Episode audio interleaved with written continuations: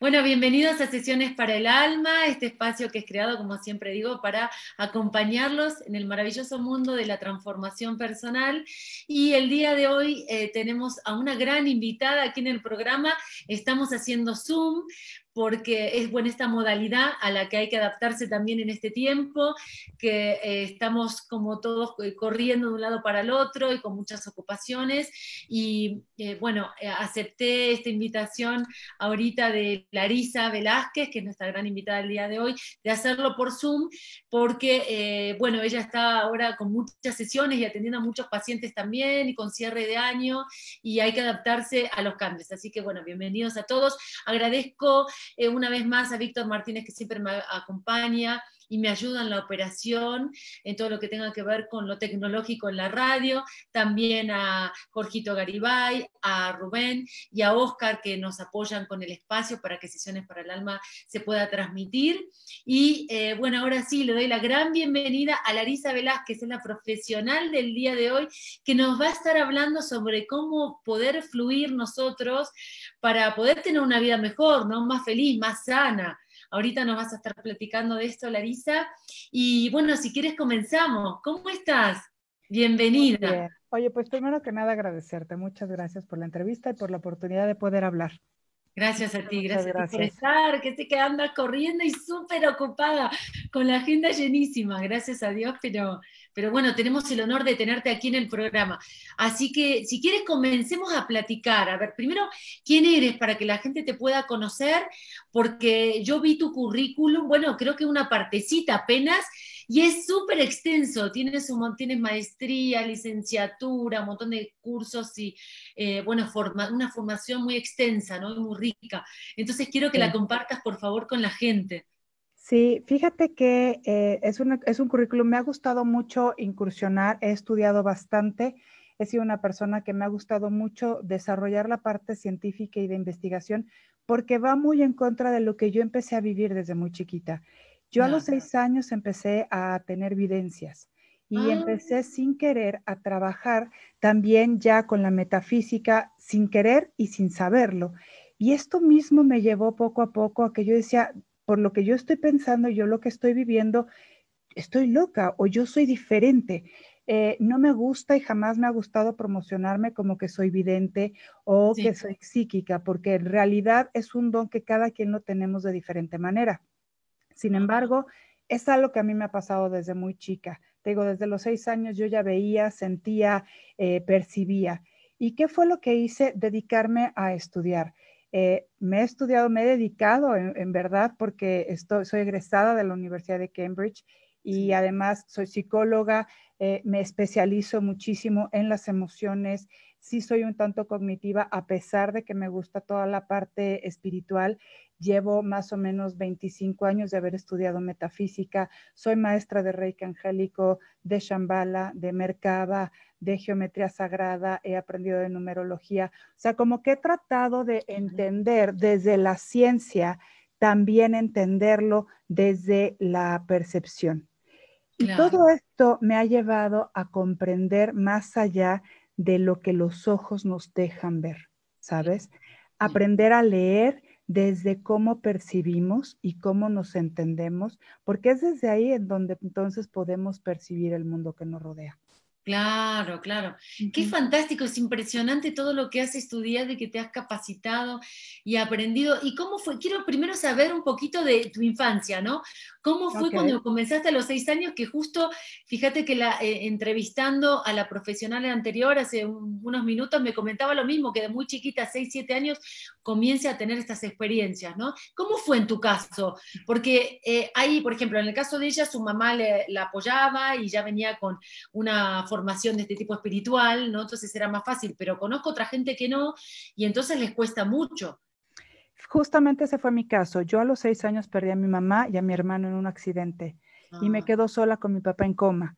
Entonces yo me quedé completamente sola porque pues él no podía estar conmigo, él estuvo muy mal después de ese accidente y yo empecé a tener visiones y yo empecé a sentir cosas y yo le decía a mi familia, a los que me cuidaban, tíos y demás, y la gente no entendía lo que pasaba. Me llevaron inmediatamente con una psicóloga y esta psicóloga trataba de, ¿sabes? Como de diagramar qué es lo que le está sucediendo a esta niña y decían, bueno, de pronto puede tener alucinaciones o son proyecciones, o, pero, pero no lograban realmente entender qué era lo que me pasaba.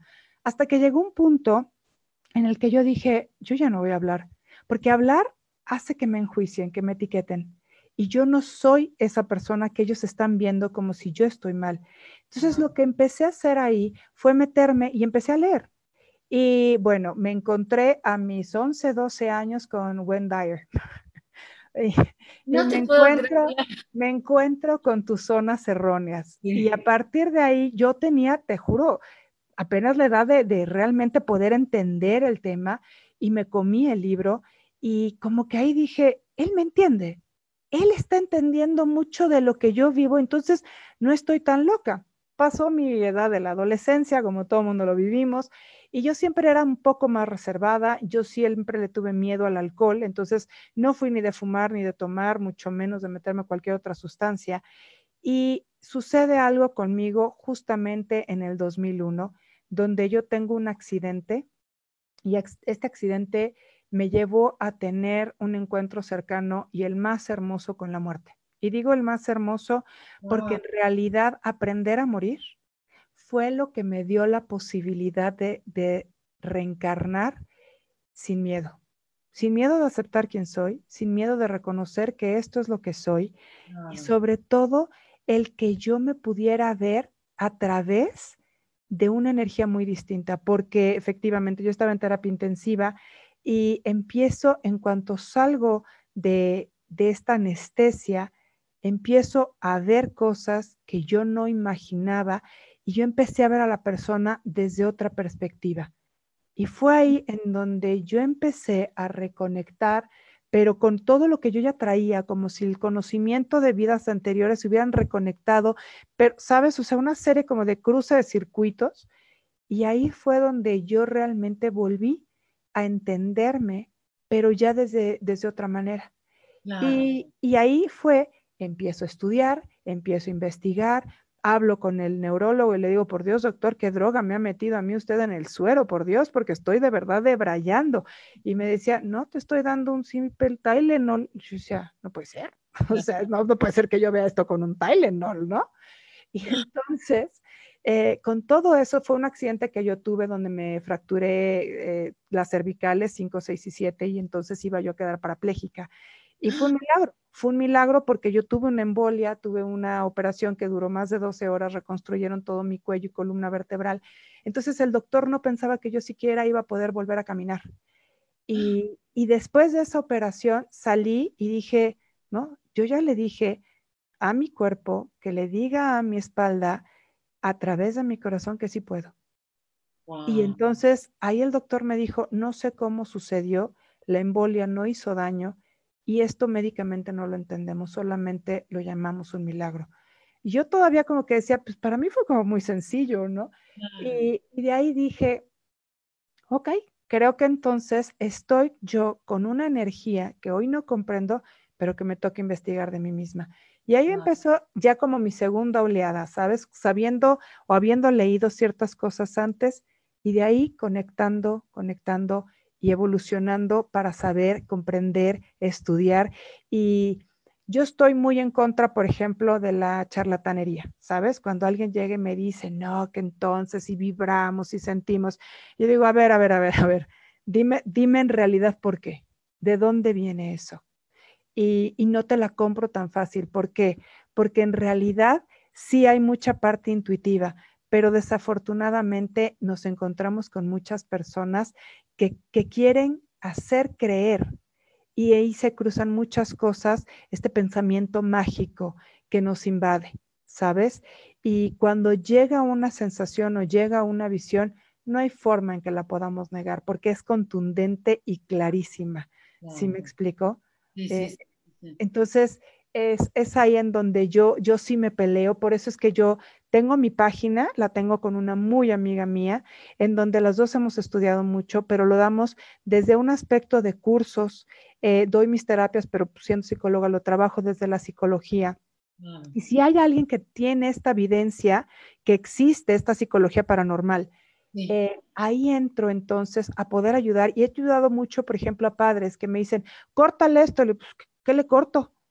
¿No? ¿Qué le corto? Ay, pues fíjate, es como si yo te dijera, fíjate que esta niña está creciendo muy rápido, córtale la pituitaria, no vaya a crecer más, ¿no? Pues no, o sea, no se corta. Es algo que no se debe cortar, más bien tenemos que aprender a que son algo o, herramientas que nos da la vida para poder nosotros aprender a evolucionar con ellas. Hay que aprender a vivir con lo que nos manda la vida y no queriendo nosotros mismos cortar lo que no nos gusta. Si nos tocó es porque algo tenemos que aprender de ahí.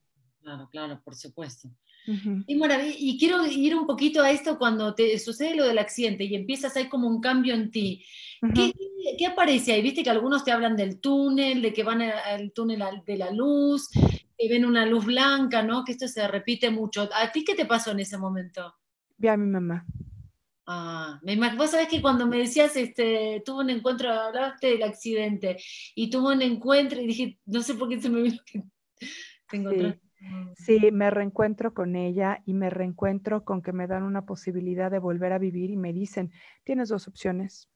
O puedes morir muy joven, pero tu vida va a ser a través de el sanar, o vas a vivir una vida más mundana, pero a través del estudio, del aprendizaje y de la ayuda y de educar a otros. Y la posibilidad que me daban cuando yo la vi fue muy clara porque me dijeron, cuando mueres, mueres a la edad de los 33 dando a luz. Y yo había muerto, eh, digo, yo había, mi mamá murió, ¿sabes? Cuando estaba yo muy chica, entonces yo no podía pensar tan solo que yo iba a morir dejando una bebé recién nacida. Claro. Entonces dije, no, no, no puedo, esto, esto no es lo que yo escojo de vida. Y a partir de ahí fue cuando me dijeron, la vida está hecha de libre albedrío, en donde tú escoges y uno aprende cómo quiere vivir. No es que uno escoja lo que le toca vivir, pero uno aprende cómo enfrentar lo que nos toca vivir. Y a veces tenemos también la decisión o la elección de decidir si queremos morir incluso en ese momento o lo queremos hacer posteriormente. Y entonces yo, yo elegí morir después y elegí aprender para, para enseñar, para compartir. Qué maravilla. Y luego sales del hospital y empiezas con todo esta, este aprendizaje, ¿no? Sí. ¿Te vas para a estudiar afuera? Sí, exactamente, porque fue de eso, empezaron a suceder muchísimas cosas, me empezaron a dar desprendimientos, toda esta parte de eh, sueños astrales, etcétera, ¿sabes? Y entonces ahí empecé como a decir, me están sucediendo más cosas, decido estudiarlo, comprenderlo mejor, después regreso a México, regreso en el, en el 2000, este, eh, de haber estudiado pero, pero como que me voy, ¿sabes? Me voy, voy, voy, vengo. Y entonces yo seguía estudiando, seguía teniendo todas estas cosas, todas estas visiones, todo esto que me estaba pasando. Y otra vez volvía yo, entonces me metí, estudié cualquier cantidad de cosas, lo que se te pueda ocurrir, porque yo decía, a ver, ¿Qué son, ¿Qué son, los registros chicos? A ver, ¿qué son las flores? A ver, ¿qué significa? ¿Sabes? O sea, vamos a estudiar el alma, vamos a estudiar entonces. Entonces me metía y me metía y me metía y siempre me llevaba a lo mismo. lo ah, que yo estudiara me llevaba siempre a lo mismo. El que no importa qué camino escojas, siempre y cuando sea honesto y siempre y cuando vaya con el corazón. Y cuando a mí me preguntan, eh, ¿qué debo de hacer? ¿Qué debo de estudiar? ¿Cuál es mi misión? Yo le digo, quien te lo conteste, corre. Porque no debemos de creer en el otro. Debes de creer en lo que tu corazón y tu intuición te dice. Esa es la regla de oro. Podrás estudiar lo que quieras, tu intuición te va a guiar. ¿Sabes? Tu verdadero ser, tu luz, tu, parte eh, más profunda de tu ser superior es quien te va a dirigir. Sí, sí, sí, sí, sí. Maravillosa. ¿Y cómo conecta para la gente que nos está viendo con, eh, con esta intuición interior, ¿no? con este yo superior que tú dices? Eso me va a llevar completamente al tema que yo quería hablar, que es el fluir. Fantástico. Porque nosotros creemos que es haciendo, eh, yo siempre digo que con el gurú de Pocahú, ¿no? Vamos y hacemos la ceremonia y el no sé cuánto y vístete de verde, blanco y rojo. Claro, y ahorita con la pandemia ya viste, hay tanta cantidad de todo, claro, ¿cómo saber? Sí. Exactamente. Y yo diría, no hagas nada. No. No hagas nada. ¿Cuál es la verdadera regla?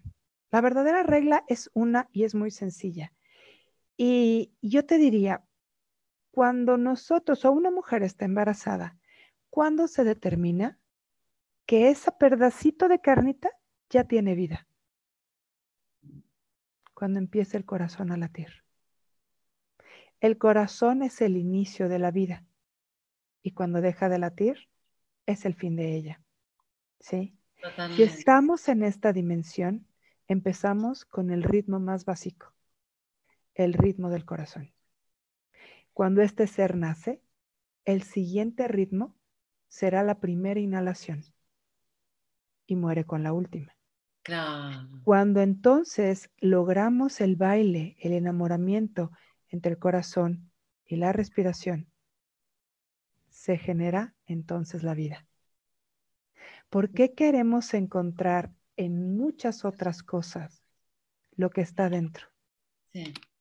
Si empiezo a escuchar mi corazón, a sentir mi respiración, por eso los pranayamas son maravillosos, son mágicos.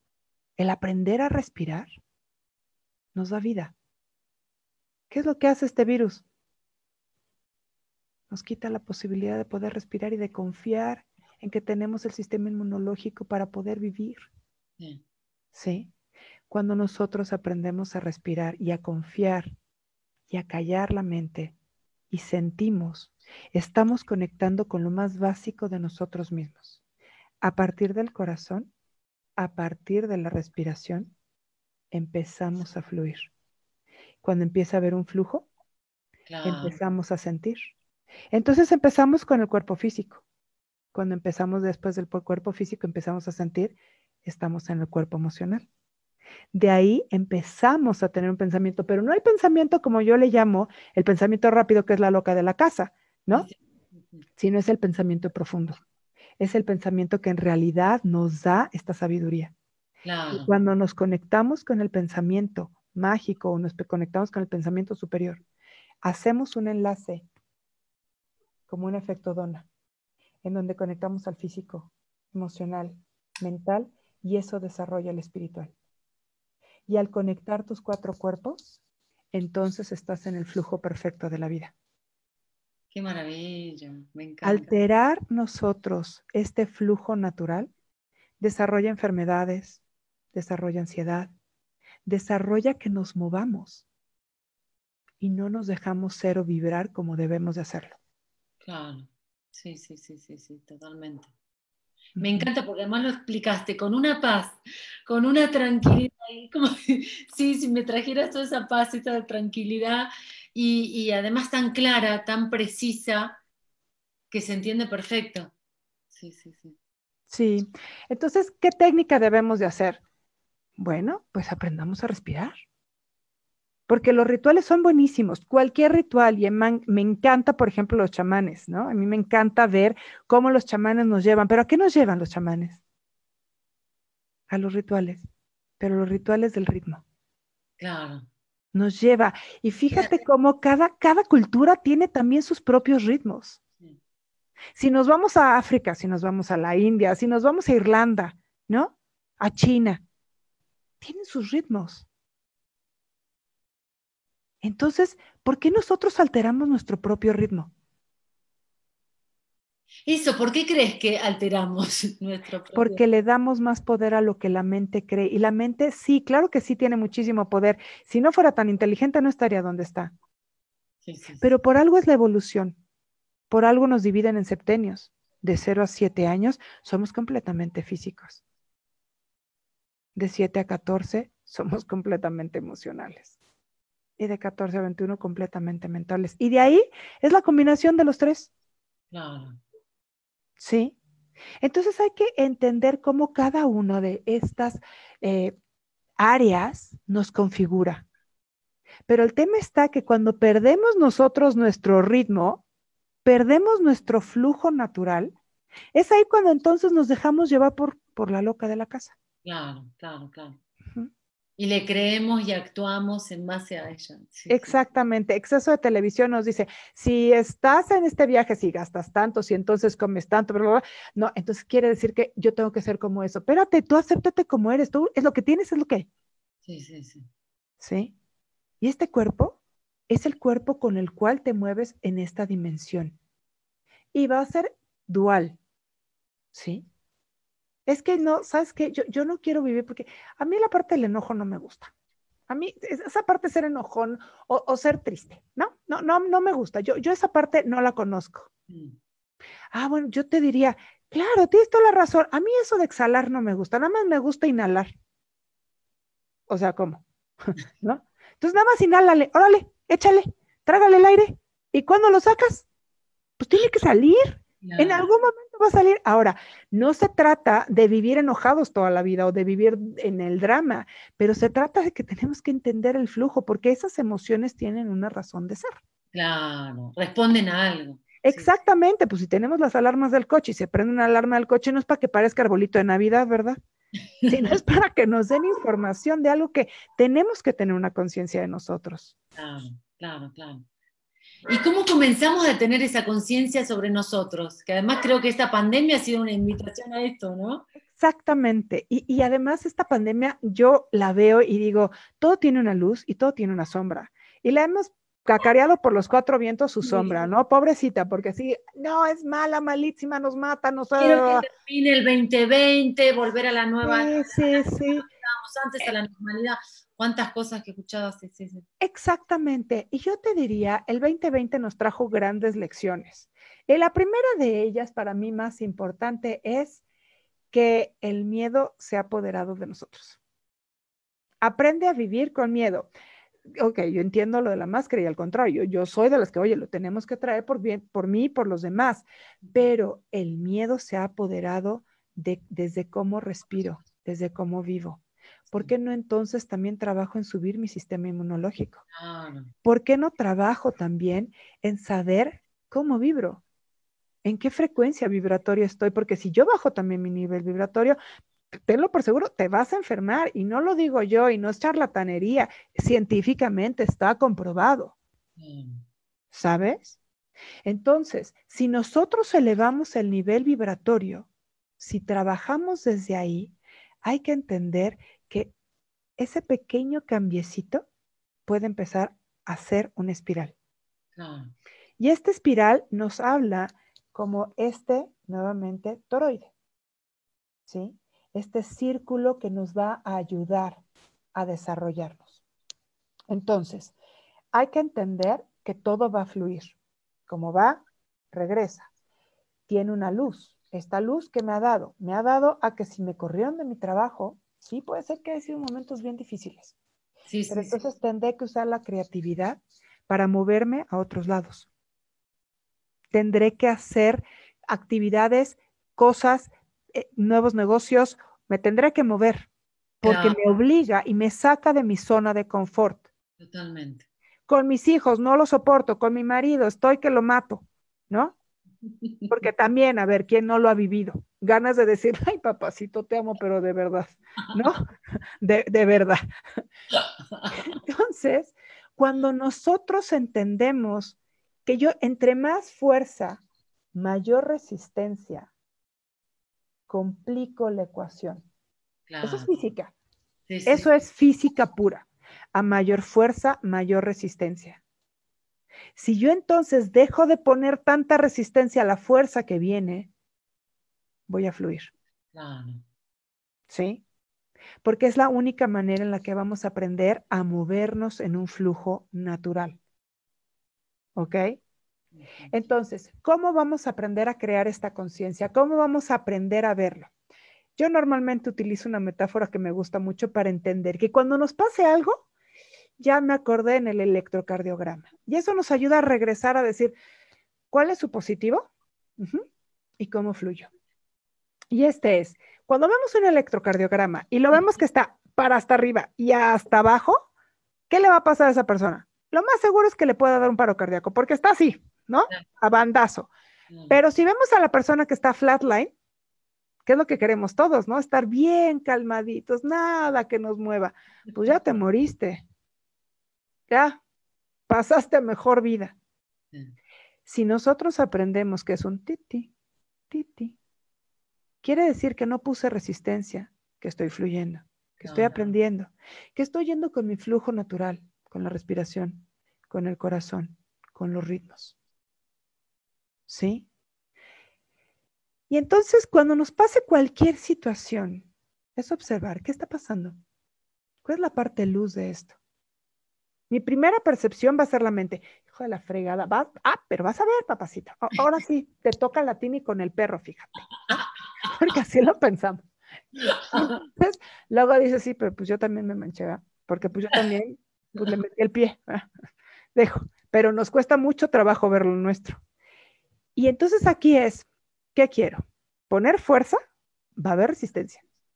Y la fuerza es que yo le quiero demostrar que yo gano, fíjate, porque yo soy mucho más inteligente, te voy a demostrar y te voy a callar y te voy a poner bla, O lo que quiero es que lleguemos a un punto neutro, a un acuerdo, a un punto en donde tú y yo nos entendemos.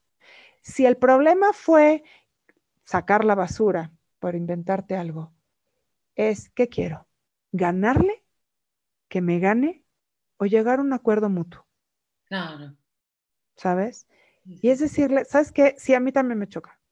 Efectivamente. Y yo sé que a ti también te choca. ¿Cómo lo resolvemos? Ah, Para llegar a un punto, a una solución y llegar a este equilibrio, tengo que entender que hay de un lado y del otro un punto de encuentro. Para construir un puente hacen falta dos extremos. ¿Dónde pienso colocarme? ¿Y hasta dónde puedo? Y habrá veces en donde yo tendré que construir más. Y no me encanta, pero a veces sí, pero habrá otros en donde voy a compensar. Aprender a crear esta conciencia desde la manera en la que yo lo puedo ver desde mi perspectiva, pero mejor lo quiero ver desde la perspectiva de un englobado, de un entorno, de un total. Y sobre todo el que podemos pelearnos y encontrarnos, y nos vamos a encontrar seguramente. Pero también hay un camino o una meta a la cual yo escojo llegar. ¿Sí? Se requieren de muchas cosas y entre ellas algo que se conoce como inteligencia emocional. Claro. Y esa, esa es la que nos ayuda muchísimo. ¿Cómo se hace para trabajar la, inteligencia emocional? Bueno, un poquito más compleja la pregunta, ¿verdad? Este, ¿De cuánto tiempo dura el programa? Porque después esto Creo que no llegamos a... Sí, seis de la mañana y nos seguimos. Tráeme un vino, ¿no? Vamos a abrir una botella, porque esto va para largo. no, yo sé, yo sé, pero... Eh, hay aspectos muy hermosos y estos aspectos maravillosos, y por eso quería yo entrar con esta parte chusca, eh, aprender a reírnos de nosotros mismos, aprender a divertirnos, aprender a entender que a veces y si nos observáramos y si nos grabáramos y viéramos cómo nos ponemos, cuántas personas no de estas de Lady este periférico y Lady no sé cuánto, o, eh, el orden no sé qué, yo te puedo asegurar, si, si estas personas ven su video van a decir, no manches, penita ajena. O sea, de verdad la loca la soltaron y no, no, no, no puede ser que esta mujer pueda andar por la vida. Y debe ser una mujer, mamá, normal, tranquila, que la agarraron en sus cinco minutos y la divulgaron por todo el mundo, ¿no? Yo siento que cuando nosotros aprendemos a tomar las cosas y a decir, sabes que me hace falta de verdad ganar esta batalla. Hay batallas en que sí, hay batallas que son indiscutibles y batallas que se necesitan hacer. Pero la mayoría de las veces cuando nos peleamos por tonterías o nos estamos peleando porque hay algo detrás que nos está pesando más y eso hace que yo tenga esa fuerza para poder luchar, en realidad no me estoy escuchando a mí misma. En realidad no estoy escuchando cuál es la necesidad detrás de mí. Claro. Al escucharme yo, podré darme cuenta que tengo algo mucho más profundo, que no es la basura. Es el estoy cansada, Exactamente. Estoy harta. ya no puedo más. Ayúdame. Lo que te estoy tratando de decir no es la basura, es dame ayuda. Sí. Y si nosotros entramos a, a, inyectarle a situaciones, momentos que nos dan ese balance para reírnos, para disfrutar, para, pues, para simplemente relajarnos, hará que esta sensación de la basura no me esté pesando tanto porque ya entendí que a ti te choca, pero tú me vas a ayudar más con los niños o tú me vas a ayudar más en la mañana a levantar el café y a, levantar la mesa y a levantar, porque tú estás teniendo más energía para eso y a lo mejor yo me comprometo entonces después con la basura. Estoy poniendo ejemplos muy mundanos porque sí, me, gusta que sean más entendibles, ¿sabes? Pero esto, esto es el entender que la vida le tenemos que meter sazones, tenemos que meterle esta alegría. Me encanta eso. Mira, yo me voy a de todo. ¿eh? me encanta. Y hay otro aspecto muy importante que va con el flujo. Y, el flujo, cuando no nos escuchamos, nos omitimos. Y, y entonces ahí brinca. ¿Qué sucede cuando llegamos con demasiada presión por el trabajo o porque no dormimos o porque estamos comiendo muy mal o porque demasiada televisión o demasiado celular o demasiado de lo que sea? Mm, entramos entonces en otra ruptura de ritmos. Totalmente. Sí, sí. El sueño, la comida, los horarios, este, pues, ¿qué te puedo decir? Las estaciones. Las estaciones es otra clásica de los ritmos. Por ejemplo, yo quiero que Navidad sea la posada, la fiesta, este, ya sabes, el regalo, las luces. ¿Y qué significa realmente el invierno? El invierno es invernar, es guardarnos, es el morir mm. para dar inicio a la vida. ¿sí? La primavera es el renacer. La, tierra necesita erosionarse, necesita morir para transmutarse y renacer en primavera. ¿Cuántas veces nos dicen, no, no comas camarón porque es tiempo de veda? Ay, no, lo como yo de no sé dónde porque estamos violando ese ritmo de vida. Claro, claro. ¿Cuánto más fácil se me ocurre que puede ser nuestra vida siguiendo primero nuestros propios ritmos, como tú bien lo traes tan maravillosamente, y luego eh, de la mano con la Tierra, con el planeta, ¿no? Exactamente. Aquí hay un tema, a mí me molesta muchísimo, yo soy, y mis hijas lo traen también inculcadísimo, el salvar al planeta y, el hacer todos los días algo, ¿sabes? Porque si no lo hacemos nosotros, de verdad, ya no lo echamos. O sea, nos quedan menos de siete años. Y eso a mí se me hace terrible porque ya rompimos el ciclo vital del planeta. Y, por ejemplo, ¿cómo, ¿cómo se desarrolló esto? Si estudiamos de dónde sale, si estudiamos el por qué, híjole, pues estamos hablando que desde hace muchos años, desde los Rockefeller, estaban diciendo, claro, pues petroleros quieren ellos, no, no, no, a mí no me vengan con el NQ ni no me vengan con las fibras del cannabis, a mí me vienen mejor con las fibras que yo puedo producir a través del polímero que saco de mis petróleos. Entonces, ¿sabes qué? Pues, pues por ahí le doy. ¿Y qué sucedió? Que dejó la tierra de generar estos productos naturales que eran biodegradables completamente, haciendo un elemento que no lo sabe manejar la tierra. El plástico no se puede, eh, ¿sabes?, deshacer. Entonces, cuando nosotros nos damos cuenta que estamos rompiendo ciclos vitales y flujos naturales en los animales, en nuestra alimentación, y yo no estoy hablando que seamos veganos 100%, porque también es parte de nuestra naturaleza comer animales. Pero entonces es fomentar el que los agricultores tengan mucho más la parte ecológica, ¿sabes?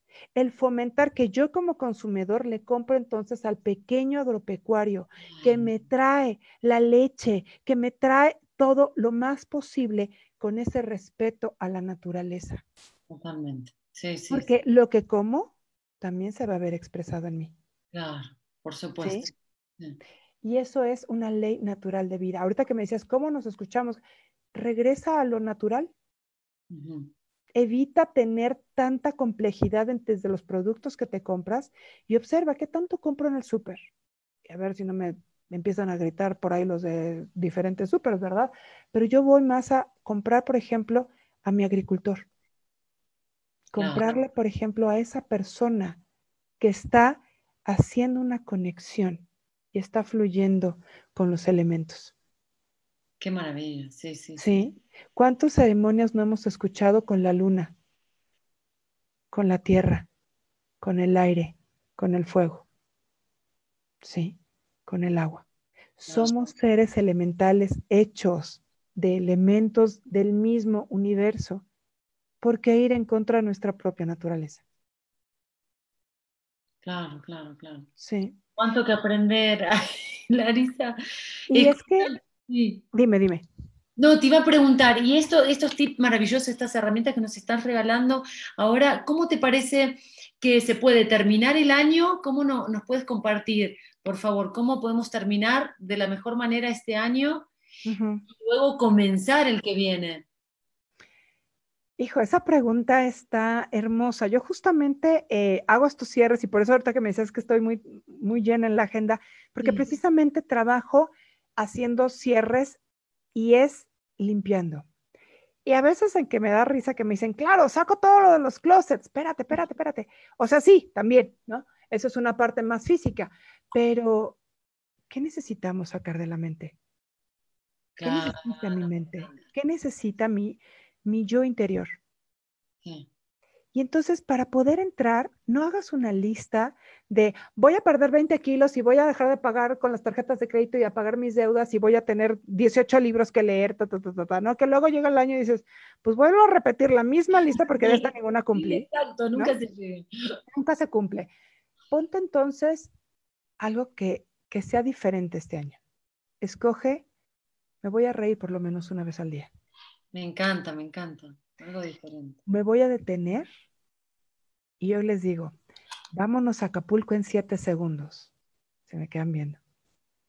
Porque el irnos a Acapulco es sentarme, y a lo mejor aquí en mi silla, cierro mis ojos, respiro y siento la brisa y vuelvo el mar y escucho las olas romper.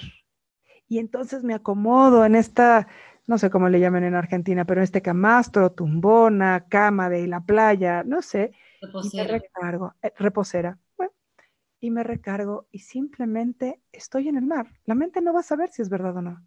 Totalmente. Pero ese espacio donde me doy para respirar me va a hacer que cuando salga, a lo mejor lo de la basura me va a parecer una tontería. Tal cual. Que mis hijos les pueda yo tener más paciencia y es encontrar pequeños espacios donde respiro, donde volteo y digo, mira una mariposa, o mira qué bonito atardecer. Y dices, ay, claro, el atardecer, como si traigo pizza, vamos a ver Instagram, Facebook, ¿no? Y decir, me voy a detener cinco minutos a sentirme. Otro de los, de los principales que yo hago porque me fascina y es, me levanto y me doy mis cinco minutos de me amo. Ah, esto me encanta. abrazo. Sí, me encanta preguntar esto. ¿Cómo haces, cómo es tu ritual del día? ¿Te levantas? Oye, yo, estoy un poco loca en ese sentido, porque mi ritual del día sí soy muy, muy de esquemas y soy muy de, de tiempos y demás, pero yo siempre me levanto y mi cabeza procuro que amanezca con una canción. Qué lindo.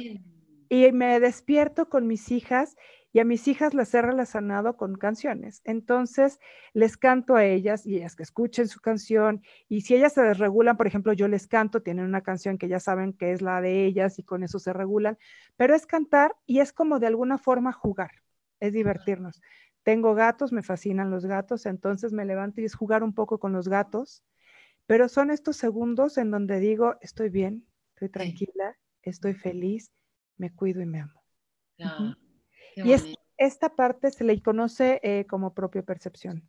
Esta parte de apachurrarme, apachurrarme, y es decirme, qué rico, hoy me amo, hoy me cuido, hoy estoy bien, y me abrazo. Y con eso también se los hago a mis hijas, y también se lo hago a mi marido. Y es empezar el día sabiendo que nos estamos abrazando. No importa lo que esté pasando, el abrazo no se niega nunca. Y hay veces en que amanecemos corriendo deprisa, pero digo, bueno, esos tres segundos o cinco segundos, o lo hago en la regadera y digo, está bien, o lo hago mientras me visto. Claro. Pero digo, estoy bien, estoy bien, tranquila, estoy bien, ¿sabes? Y se refleja. Se va a reflejar, te lo juro, porque funciona mejor que el Botox. Me encanta. No, y se te ve rejuvenecida, pero además se te ve en lo que, en lo que manás, en lo que compartís en lo que vibras, en, en, lo que gracias. en la paz, en la tranquilidad. Sí, sí, sí. Sí.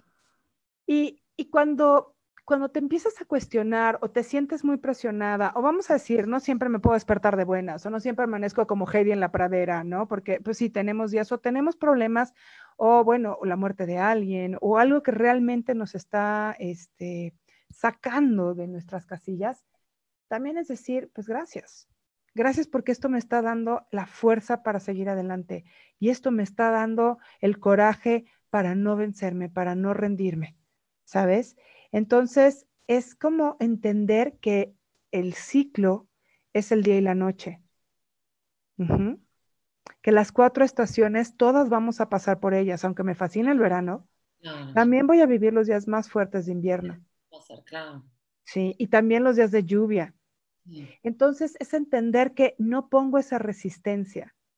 y lo trato de ver desde una perspectiva en donde me integro, me armonizo. Sí. Sí, y no quiere decir que voy por la vida como si fuera el carnaval. Sí, pero voy por la vida con toda la disposición a que la vida me va a podar. Pues mejor me pongo yo también y decirme, pues me toca poda. No. Pero, o sea, lo que trato de explicar es que trato de despertarme de la mejor manera, trato de integrar la risa, trato de integrar estos elementos que nos pueden dar ese balance, porque la vida ya nos da suficientes tristezas, suficientes problemas. Pero es también mi elección ver las cosas de una perspectiva que pueda ser menos cruda. Claro. Que me abra posibilidades, ¿no? Cambiar la mirada para que me abra posibilidades. Exactamente. Eh, alguna vez una de mis pacientes me dijo, sí, pero yo no podría ver la vida cuando yo viví el abuso de, de, un violador. Dije, sí, pero eso no te define. Tú decides cómo ves tu vida y cómo de ahí te reconstruyes, te reformateas. Claro. Qué hermoso todo esto que estás compartiendo. Entonces, como para cerrar, bueno, nos traías, nos, regalabas todo esto que tú haces durante el día eh, para comenzar de otra manera, ¿no? Precisamente como decíamos, que abra posibilidades, que puedas construir algo nuevo.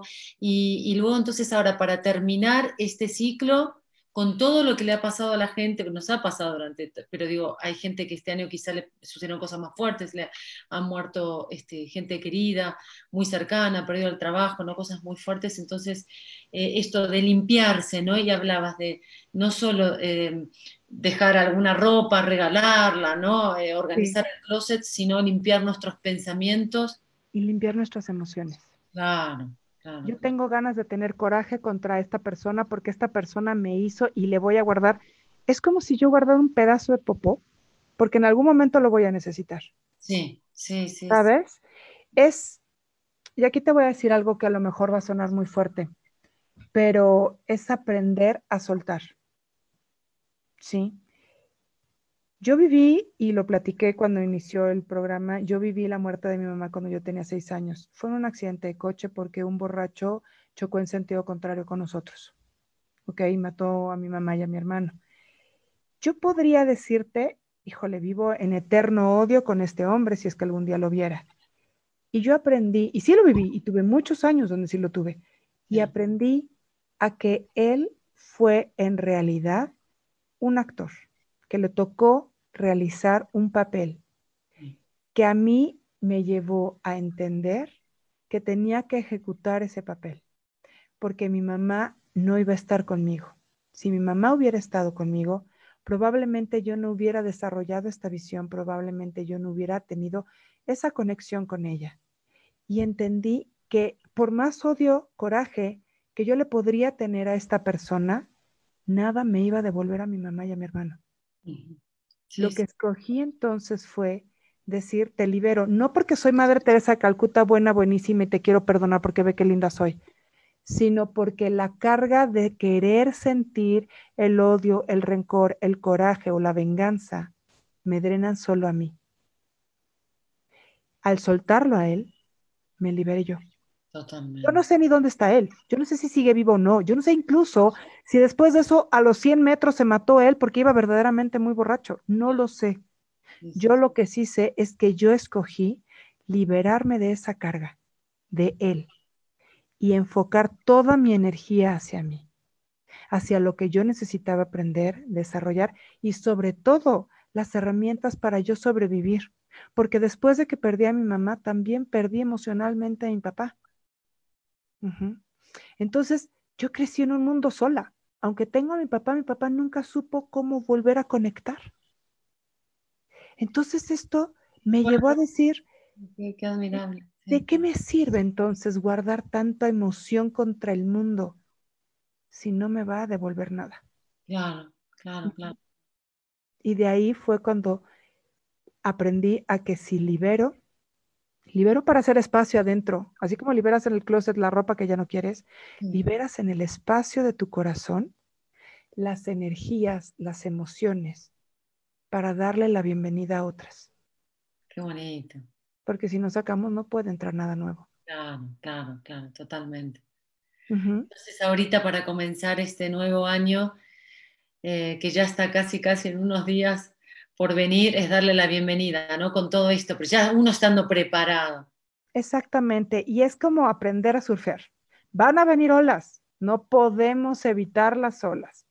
Y ya no pongo resistencia, que sea la ola, pero no viene una ola que me tumbe. Y si me tumba, me levanto pero veo la ola con las herramientas donde yo me puedo levantar, donde yo me cuido, donde yo soy mi propio adulto, donde soy mi guía. Y esa guía hace que entonces se desarrolle la inteligencia emocional, porque dejo de pensar en lo que allá afuera me hacen, me ponen, me quitan o, me da miedo o me acobardo, sino que yo misma tengo las herramientas en mí. Yo confío en mí y yo fluyo conmigo y eso me va a hacer que yo me pueda mover en las olas conforme venga la ola. No puedo controlar qué ola viene, pero sí puedo controlar cómo me muevo con ella. Por supuesto. Sí, Entonces esa es la limpieza emocional de la cual uno dice, sí, sí tengo muchas emociones, pero ¿sabes qué? Suelta, relájate y vamos a empezar a vivir con este amor hacia mí, con esta aceptación y a decir, pues es lo que hay, es lo que toca. Exacto, ¿qué hago con eso? ¿Qué hago con eso? ¿No? Yo hubiera querido ser, no sé, a lo mejor una princesa en el Palacio de Buckingham, pues no me tocó, me tocó aquí. Y me tocó esta vida. ¿Y qué le hago? Voy, le pongo una demanda a Dios y le digo, a ver, ¿qué te pasa? ¿No? O aprendo a vivir con esto. Sí, sí, sí. Totalmente. Muchas gracias. Y ahora te quería preguntar, ¿cómo fue tu proceso en eh, esto de que estudiaste psicología también y trabajar también con lo espiritual, ¿no? Porque a veces pareciera como si estuviera peleado. Exactamente. Yo lo entendí. Y te lo digo, perdóname, porque yo también vengo de la carrera de psicóloga bueno, luego paso por la actuación, también soy actriz, voy desarrollando distintas actividades y luego voy, retomo con el coaching, pero el coaching también me ha pasado de, por ejemplo, querer trabajar con coach que estaban peleados entonces con los psicólogos, porque los psicólogos también con los coach, y luego entro con la parte espiritual y yo dije, ay no, ¿cómo le hago ahora? Porque para la psicología a veces, viste, los psicólogos toman como lo espiritual, como que no puedes estar loco. Dependiendo de la corriente, efectivamente, los positivistas lo van a pensar, ¿no? Sí, sí, sí, sí, o sea, el empirismo, todo esto te va a decir, claro que no, claro que eso no existe, es el pensamiento mágico, el análisis también lo tiene así. Pero yo te diría, no podemos ir en contra de la naturaleza, en contra de la historia, incluso la misma filosofía de donde parte justamente la psicología, eh, nos lo dijo. O sea, desde Aristóteles, desde Sócrates, ¿sabes? O sea, uno veía para arriba, el otro veía para abajo. Sócrates siempre vio hacia arriba, Aristóteles siempre vio hacia abajo. Y desde ahí te está diciendo cómo es arriba es abajo. La mente también está conectada con un universo. ¿En qué momento nosotros dejamos de ser nosotros? La admiración, la contemplación, el estudio, se dio desde ahí. La verdadera psicología parte de la filosofía. Y desde ahí nosotros estamos conectados con el universo. O sea, no, yo nada más voy a ser pensante y entonces yo no pertenezco al planeta, ¿no? Porque pues no existen más allá más que yo. Qué egocentrismo tan más grande. Hay un universo allá afuera y de verdad juras que eres el único. No podemos pensar eso. Cuando lo mezclo es porque yo decía, lo necesito comprender, pero no voy a negar lo que sí hay. Y la conexión, la intuición es un hecho. Y la misma ciencia nos lleva. Eh, el propio Carl Sagan lo dijo, ¿sí? Y, y él lo dijo de una forma maravillosa, lo dijo incluso también Einstein, yo podré ser un científico y puedo llevar años estudiando, pero al final del camino me di cuenta que este universo no se pudo haber creado solo. No lo creo en un Dios, como tal nos lo explica la iglesia o las diferentes teologías. Claro. sí es un hecho que hay algo superior a nosotros, que nos gana, nos supera, que fue el creador de todo esto. No con un Dios en un trono, pero el universo, la matemática, la metafísica, no se le puede negar. Es ciencia pura que hace y crea y que ni nosotros, es tan grande que ni nosotros tenemos la capacidad mental, biológica, humana, de comprender las dimensiones de este universo. Sí, sí, sí, sí. Entonces, cuando lo ves, es científico. La espiritualidad es científica. Fibonacci, su secuencia, la matemática, es científica. Explícame científicamente la naturaleza de cómo se parece el cigoto con el, el universo, con un huracán, exactamente a la proporción áurea. ¿Cómo? ¿Se ponen de acuerdo? ¿Se hablan por teléfono? ¿Sabes? Es científico. ¿Por qué sucede? Porque sí existe esta divinidad que la naturaleza misma nos dice. Entonces, comprendiéndolo ahí, dije, es que están más casadas que nada. Totalmente, nosotras, creo que nosotros, bueno, nosotras digo, si me hago cargo, pero nosotros, y también el ser humano, lo, separamos. Exactamente, y ahí es en donde nos separamos. Si la medicina estudiara, por ejemplo, que eh, te voy a decir, en Japón, tienen en los paramédicos, tienen también que saber Reiki, porque ellos saben que es, una, es, un, un respeto al ser humano que no nada más se trabaja el cuerpo físico, sino también el energético. Claro, claro, ¿Sí? Entonces, si nosotros entendiéramos, y yo tengo alumnos que son psicólogos, que son médicos, psiquiatras, que han llegado y me dicen, es que también lo quiero estudiar. Y cuando lo empiezan a comprender, dicen, claro, es que sí está conectado. Por supuesto. Mi ginecólogo, cuando yo nació mi segunda hija, me acuerdo perfecto que yo le dije, no, bueno, todavía no se encaja, todavía no nace. Y me dijo, no, no, si quieres, yo me voy a un congreso y cuando regrese y en la tarde le hablo, le digo, ¿sabes qué? No, mañana mismo que nazca, por favor, algo me dice que mañana mismo.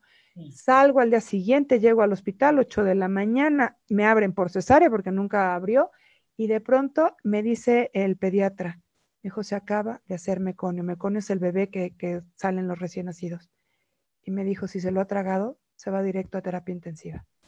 Si hubieras querido que este embarazo llegara para el lunes, ya la bebé probablemente estaría muerta. Y ahí ve el ginecólogo, me dice, hay algo que va más allá de todos mis años de medicina, que es el instinto de la mamá.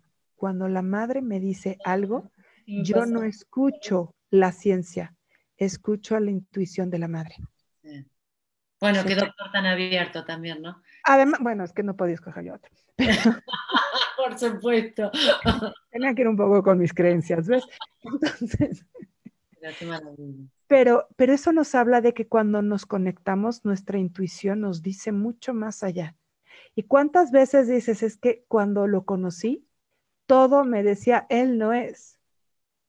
Pero mi hambre emocional le puso ojos de Brad Pitt, cuerpo de Chayanne, ¿no? Y a la mera hora me resultó que era Chita.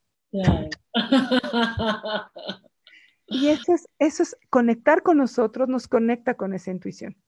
Y ahí fue donde yo entendí, dije, es que está muy claro, dejemos de hacer el pleito entre que si es científico, y, siempre y cuando tampoco rayemos en la charlatanería. Por supuesto, por supuesto. Sí, en lo chanta, como dicen ustedes. Sí, hay mucho chanta, sí, sí. Hay mucho chanta, hay mucho, mucho chanta. Sí, sí. Por eso siempre me gusta invitar al programa gente preparada, gente que se ha formado y que también ha atravesado por su historia de vida y que eso lo ha utilizado para sanarse y para sanar a otros, ¿no? Para compartirlos con otras personas. Eso es lo maravilloso. Y ahora quiero ir eh, un poquito a, por favor, que nos compartas, antes de ir terminando, que está maravillosa la charla, seguiría con el vinito, pero... ¿Verdad? Yo te invito, luego que acabe la pandemia nos juntamos. Este, quiero que nos comentes eh, los talleres que dan, los cursos y también las sesiones, las terapias. Ah, claro que sí, mira. Eh, doy Merkaba, Shambhala, Reiki Angélico y damos, por ejemplo, toda la sabiduría del cubo de Metatron. Y son cursos extraordinarios, que son cursos que nos enseñan a conocer la energía, a conocernos nosotros. Todo esto. Un poquito de cada uno muy brevemente, pero para Sí, claro que sí. Mira, te lo voy a describir como me encanta. Shambhala es el método de sanación que el universo nos da a través del ritmo y de las 12 dimensiones. Merkaba es la matemática y la ciencia detrás de la magia del universo.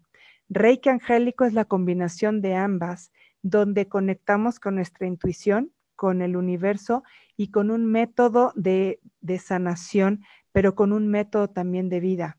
¿ok? Y el cubo de Metatron o la sabiduría de Metatron es un curso pequeño que nos ayuda también a entender cómo nosotros nos movemos a través de la vida. Y entre ellos hay otros más, ¿no? Por ejemplo, el sendero del artista, eh, etcétera. Sí, ese me encantó. Ese, es, ese, es, hermoso, ese también yo lo doy. Y, y, bueno, todos estos tienen fechas, cancelamos todas las del 2020, pero vamos a abrir, yo sí tengo muchas ganas de abrir ya, ya cursos y los tenemos, mi socia se llama Patti, los tenemos en una página que es www.semilladevida.net ¿ok? Ahí van a encontrar las fechas, los cursos, una explicación mucho más profunda de cada uno de ellos. Encuentran nuestros datos por si nos quieren contactar y quieren tomar alguno de estos. Y, bueno, nosotras somos representantes de Reiki Angélico, que trabajamos con Christine Core, que es la fundadora, con Kevin Core, nada más que él ya murió, de Reiki Angélico en México y Latinoamérica. Entonces, si se abren cursos, nosotras hemos viajado a donde sea para poderlos dar y nos encantan. Claro, claro, por supuesto. Qué lindo, me encanta. Y luego quiero, todo quiero. Este, eh, las terapias que das, las sesiones, sé que ahorita está llena, pero para cuando la gente quiera agendar. Claro que sí. Mira, ahorita estoy llena porque estoy haciendo cierres. Yo lo que hago es que hago lectura de cartas de geometría sagrada. Ahora sí que, mira, aquí las tengo. Ah. Hago lectura de cartas de geometría sagrada y las junto con cartas de ángeles. Entonces, lo que hago es una combinación de lectura que te da una visión que dices, ah, caray, y entonces te desglosa completamente con los cuatro elementos, bueno, los cinco, porque uso los cuatro elementos y el quinto elemento eres tú, pero también lo manejo de no nada más que, ay, va a venir un muchacho muy guapo el año, no, no, no, no, sino te manejo la profundidad de hacia dónde te tienes que dirigir desde una espiritualidad y desde una parte mental emocional. Y entonces es unas cartas muy profundas, muy reveladoras y obviamente eh, pues yo creo que he de hacer algo bueno porque afortunadamente pues me llama bastante gente para, para poder trabajar y, y, eso es lo que hago los fines de año. Y de ahí hago una pequeña meditación con Reiki, con Shambhala, con Merkaba, en donde corto y limpio para que podamos empezar con un decreto de vida, nada te debo, nada me debes. Estamos en paz. Qué hermoso, qué hermoso, me encanta. Y entonces este cierre lo haces con tus pacientes que tienes durante el año. Y con toda la gente que quiera venir. O sea, en fin de año abro las puertas y entonces ahí viene la familia y me dicen, oye, mi papá, mi abuelo, claro que sí, y ahí sí lo abro para todo el mundo. Quien quiera, se hace esta limpieza y es preciosa, es, una, es un trabajo muy bonito. Y, y sí, por eso es que ahorita tengo las fechas y por eso tuve que hacerlo por Zoom, porque yo termino, por ejemplo, a veces a trabajar hasta las 11, 12 de la noche, que me dicen, por favor, aunque sea a las 11 de la noche. Y la verdad es que me da cosa a veces decir que no, porque digo, estos cierres, si me están buscando es por algo, ¿no? Sí, sí, y tenés esa conciencia de servicio, ¿no? Hacia el otro siempre. Sí, sí, por supuesto. Porque yo creo que cuando pedimos y levantamos la mano y decimos, de verdad necesito esta ayuda, si la podemos recibir, híjole, por algo llega. Y, si se puede dar, a mí me encanta. Y sobre todo, sembrar, por eso se llama semilla de vida, sembrar esta conciencia para que le dé vida después a, a tu esencia. Claro, claro. Qué hermoso, me encanta, me encanta y hasta apareció el mensaje final para terminar el programa. Me encanta. Muchísimas gracias, Larisa. Realmente fue un placer enorme. Hubiese platicado muchísimo más porque además eh, eres, como decía antes, una experta, una profesional que te preparaste mucho, que sabes mucho y que tenés una historia de vida maravillosa que pones al servicio de los demás. Entonces es tan interesante, tan fascinante, tan atractivo eh, estar contigo en el programa y seguir platicando, que bueno, seguramente tendremos otros encuentros. Eh, muchísimas gracias por tu tiempo, porque sé que andas a full y ya seguramente sigues, así que gracias de verdad infinita, que Dios te bendiga, gracias a toda eh, la gente que se va a estar conectando en el programa para poder verte. Esto va a salir para el 16 de enero. Así que va a ser algo maravilloso para comenzar todo el año. Y bueno, si querés compartir eh, una vez más tu página, por favor, para que se comuniquen contigo, bienvenido y tus redes. Claro que sí, www.semilladevida.net. Ok. Sí, ahí está, ahí está todas nuestras páginas, ahí está todo y toda la información. Fantástico. Bueno, muchísimas gracias. ¿eh? A ti de verdad es un placer. Muchas gracias. Gracias. Bueno.